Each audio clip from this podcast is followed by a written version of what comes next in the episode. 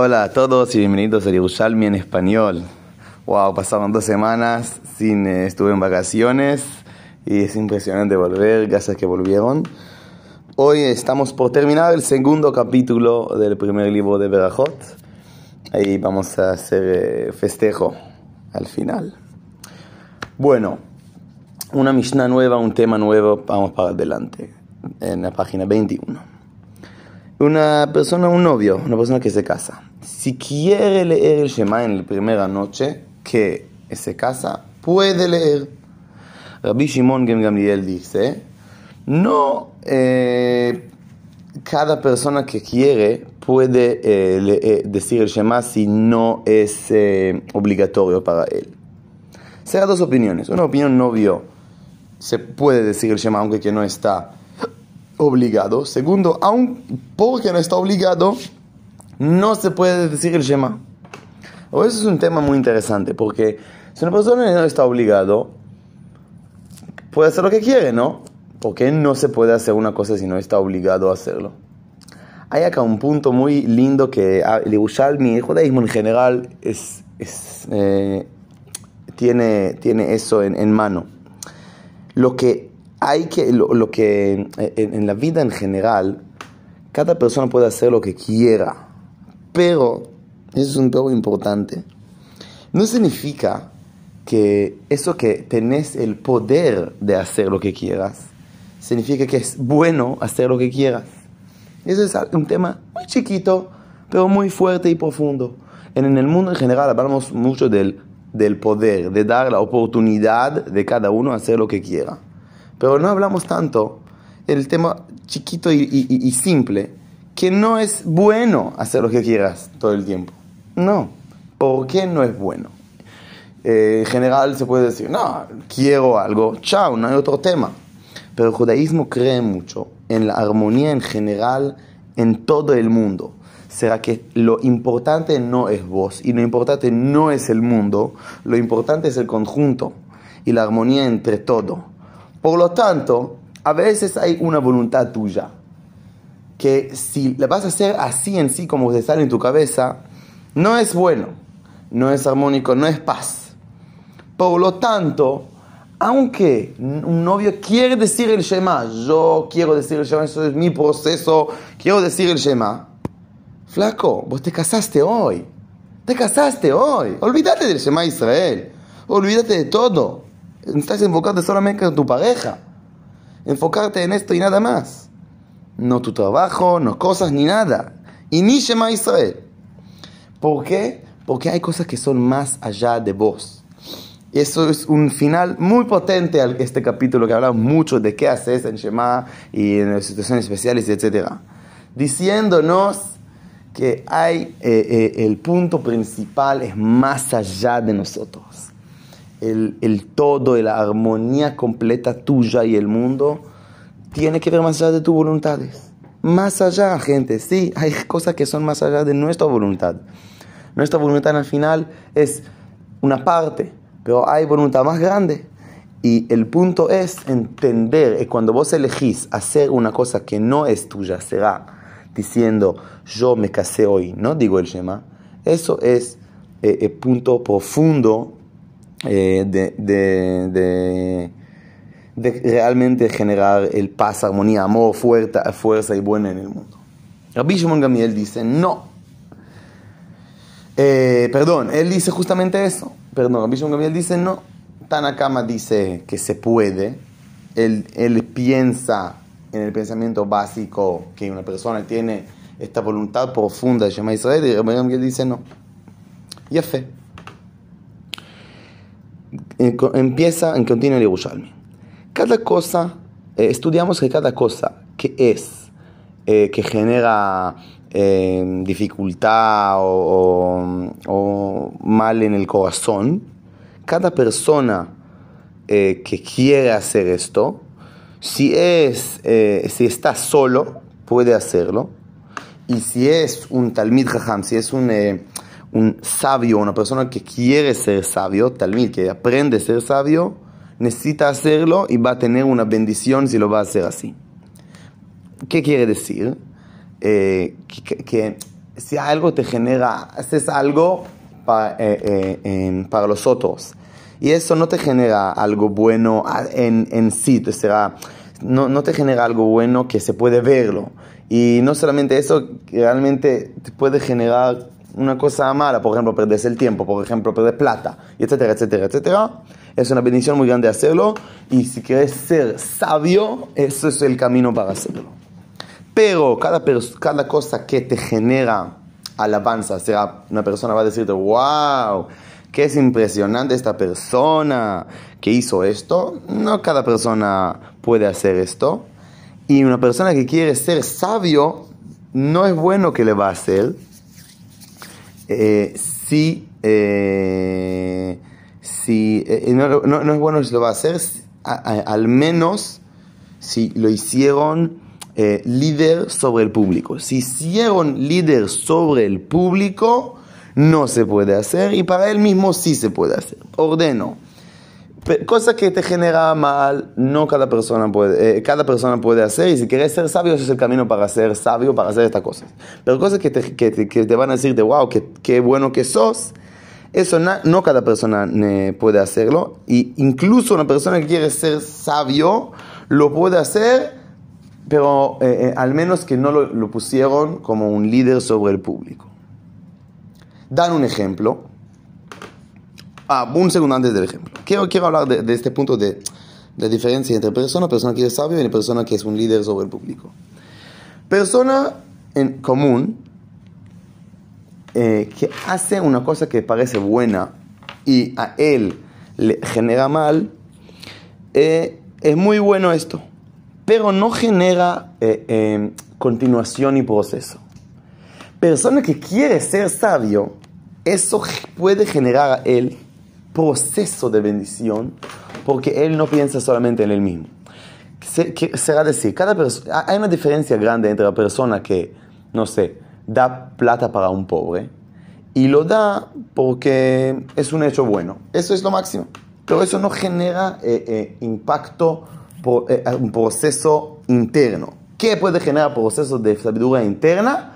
Si lo haces con conciencia de ser sabio, será diciendo yo quiero ser sabio, quiero aprender de eso, por eso doy. Es impresionante que esta conciencia chiquitita genera un montón, es un cambio gigante. ¿Por qué? Porque vos, em, así vos eh, eh, demostrás a vos mismo que la sabiduría no está en vos en sí. Y ahí vos generás en vos mismo el hecho profundo de buscar sabiduría afuera si vos, por ejemplo, si vos entendés que la sabiduría no está todo el tiempo en vos y no está en los otros, o sea, está salir de, vos mismo.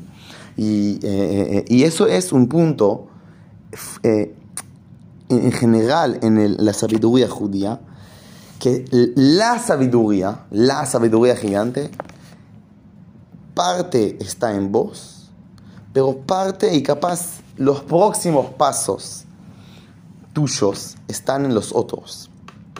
Por eso necesitamos buscar en los otros eh, la sabiduría que nos va para adelante. Hay un dicho muy lindo en judaísmo que el sabio aprende, ¿qué es una persona sabia? Que aprende de cada persona. ¿Cómo puede ser? Una persona es sabia, él sabe más de otros. La respuesta es no. Persona sabia es la persona que entiende que la sabiduría, eh, sabiduría está en los otros. Y eso es un punto profundo. Al menos que lo pusieron líder sobre el público. ¿Por qué? Porque en el segundo que pusieron líder sobre el público, el, tu sabiduría está en el público y no en tu proceso interno eh, solo. Por eso, cuando vos eh, sos un líder del público y ves que puede ser algo privado que te genera mal, o algo así, pero hace bien a otro, no es el punto. El punto es que vas a encontrar la forma en tu liderazgo generar el bien al público. Eso es un punto muy importante, por ejemplo, con ser papá cuando, o mamá. Cuando sos un eh, padre o madre, eh, es importante demostrar a tu hijo que el bueno no es algo que sufrís por el bueno. Internamente puede ser mil cosas. que es muy importante a veces salir de vos mismo, y etcétera, etcétera, etcétera. Pero para tu, eh, para tu persona, el persona que vos educás, está demostrando todo el tiempo que es armónico, que es placentero, y encontrar la forma en tu liderazgo hacerlo. Por lo tanto, lo que es que te generan eh, eh, alabanza, será que vos sos más allá, que sos grande, que sos lo máximo, eso no cuando sos líder público, sino vos necesitas encontrarlo con el público, en público, digo, el, el, público en general, no solamente una persona privada. Eso es un punto importante, lo repito porque es, muy importante acá. Como líder, eh, la única cosa en que estás pensando no es tu proceso interno en el momento que sos líder, sino sobre el público. Y sobre el público necesitas pensar sobre tu elevanza o que si sos bueno o malo, sino qué genera bien el público. Y en general lo que genera bien el público es eh, placer, y alegría y amor. Y eso es lo que necesitas transmitir todo el tiempo. Ahora, el Yerushalmi nos da varios ejemplos sobre el tema. Dice el Yerushalmi, por ejemplo, estudiamos que si una persona, eh, si hay, eh, eh, estás caminando y en el, en el camino hay muchas maderas que te molestan caminar, podés ir al costado, aunque que pisas un campo de algo de comida y aunque que, que esta comida se llama en el, en el, en el, tiempo de Ushalmi una comida muy eh, eh, eh, que, que, valía mucha plata era la curcumina, no la cúrcuma, la curcumina es un tipo de comida en la época de Yerushalmi y era muy, valía mucha plata. Incluso si tenés un campo lleno de esto, podés caminar sobre esto y arruinar porque el camino del, del público está eh, arruinado. Dice eso es lo que dice Yerushalmi. ¿Cómo se conecta con, con, lo que dijimos? Dijo Rabbi Abau, había una vez que Rabban Gamliel y Rabbi Yoshua estaban caminando y, y, había estas maderas arruinadas y caminaron en el campo de esta curcumina, pero vieron a otro sabio que no caminó sobre eh, la curcumina, sino y fue y hizo una vuelta gigante para no pisar esto. Dice a él Rabbi Rabban Gamliel, ¿quién es esta persona eh, que, que demuestra que él es el top? Que hace una vuelta gigante para no pisar el, el, eh, lo que, lo que el, este, el, campo de curcumina. Le dijo esto, llama Rabbi Yuda ben Papus, este sabio, Rabbi Yuda ben Papus que todo lo que hace es, eh, es para demostrar que gente sabia son gente que le importa. Eso lo dice Rabbi Ben Papus. Le dijo a Rabban Gamliel, ¿cómo pues dice esto? Si no estudiamos hace un segundo, que si sos líder sobre el público, no, no necesitas hacer estas cosas. Y si sos, eh, eh, y él es líder al público. Y dijo, para, pero no, era, eh, no era bien para él, hizo una vuelta gigante, le, le, hizo mal en el corazón hacer esta vuelta gigante. Por lo tanto, dijimos antes que cada persona que quiere sabio puede generar mal en el corazón de él, si no es eh, algo que le genera alabanza, será que dijeron, que van a decir, wow. Le dijo eh, eh Rabbi Ushua, eh, Rabban Gamidel, perdón, eh, sí, podría hacerlo, pero él necesitaba ver que nosotros estamos acá. Y por lo tanto, demuestra como que él es mejor de Rabban Gamliel y Rabbi Yoshua, porque ellos caminaron sobre el campo y él hizo la vuelta. Por lo tanto, no necesitaba hacerlo. ¿Qué es esta historia? ¿Quién nos puede decir esta historia? En esta historia nos eh, afina esta idea y nos dice, mira, tu proceso interno, en lo que es eh, encontrar la forma de ser lo mejor y pensar en nosotros es lo máximo. Al menos que lo demostras para afuera y más y más que dices algo que hay gente que no lo hacen enfrente de vos y demuestra que vos sos mejor de ellos. Aunque que ni lo, ni lo querés pensar y no lo pensás. Es, si vos querés realmente eh, em, ser empático sobre todos, es incluso la gente que están al lado tuyo y no pueden hacer lo que vos haces. como dice un amigo mío, hay que ser un tipo al final, hay que ser una persona. En, en, en Yiddish, en el idioma de los judíos de Polonia, se llama un mensch.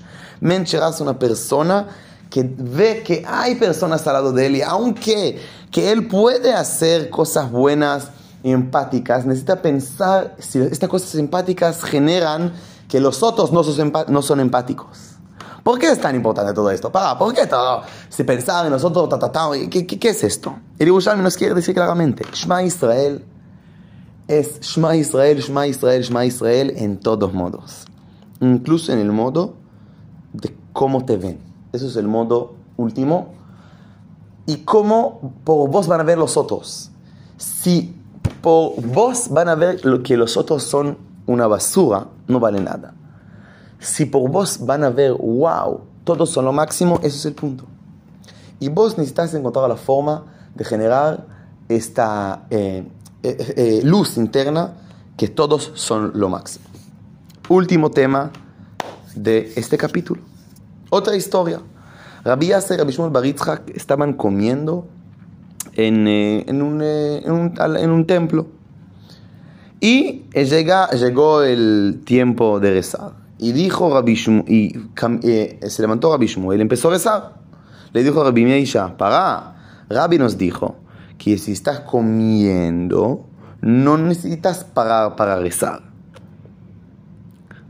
Y más, eh, y, y, y, más de esto, Hizkiah dice que cada persona que no está obligado a hacer algo y lo hace, es una persona no inteligente. Una persona no inteligente es una persona que está, eh, no está obligado y hace. Le dijo, para, pero dijimos que si un novio está, no está, eh, eh, no está obligado a leer el Shema, pero dijimos después que sí, que si quiere, sí puede, sí puede decir el Shema. Le dijo, no. Eso es justamente lo que dijo Rabban Gamliel. Rabban Gamliel dijo que no cada persona eh, puede decir el Shema en la primera noche, necesitas enfocarse en tu, en tu pareja. Termina y dice, no. Rabban él mismo, miren lo que es interesante, él leyó en la primera noche que él se casó. Aunque él dijo que no cada persona puede leer el Shema. ¿Qué pasó acá? Dos tipos, dos sabios, estaban comiendo. Uno pagó y el otro le dijo, che, ¿por qué pagas? Este, si no estás obligado, no necesitas ser, no es inteligente hacerlo. Le dijo, paga, pero en, la Mishnah dijimos el otro, que sí, que sí se puede hacer. No, Rabban Gamliel dijo que no. No, Rabban Gamliel mismo hizo esto y dijo el Shema Israel. Para, no entendí. Rabban Gamliel nos dijo, no, enfoque en lo que hace, no necesitas enfocar en nosotros, enfoque en tu pareja, etc. Y no en Shema Israel. Y ahora nos dice, no. Rabban Gamliel nos dije él mismo sí leyó el Shema. ¿Cómo, cómo, cómo es esto? Miren qué lindo es el Yerushalmi. Yerushalmi nos da vuelta y nos da vuelta y nos da vuelta y nos da vuelta. Nos dice Yerushalmi, mira, en general, no el Shema cuando te casas. Te casas en tu pareja. Sin, sin preguntar. Pero, incluso esto, no es algo en general 100%. Incluso esto es depende de tu pareja, depende de vos depende de la situación y depende del mundo. Abban él mismo, él quería con la pareja de él decir Shema Israel. Y porque hizo así, por lo tanto, es lo máximo decir el Shema Israel, porque logró conectar el Shema Israel más profundo, eh, la voluntad de querer conectar al mundo, a la pareja de él. Pero él quiere ser eh, sincero con todos. Le dijo, paga flacos, no que todos van a decir Shema Israel con la pareja, no. No es, eso no es santidad. Es importante tu proceso, que es santidad. Y en general el proceso es ni loco decir el Shema Israel. Si una persona va a intentar copiar de Ramán Gamiel, es un, es un tonto, es un tarado. El punto principal es tu proceso. Y el Yerushalmi acá nos dice claramente, mira, necesitas pensar en los otros. Necesitas pensar en cómo los otros van a verte y necesitas pensar cómo tu pareja te va a ver. Si tu pareja es lo máximo para ellos decir el Shema Israel. Máximo. Lee con, eso, con ella o con el Shema Israel. Pero si el contrario, no lo leas. No lo leas. Es importante cómo tu pareja te ve, que te ve buen, bien, poderoso, caminando, fuerte. Y no obligar nada a nadie.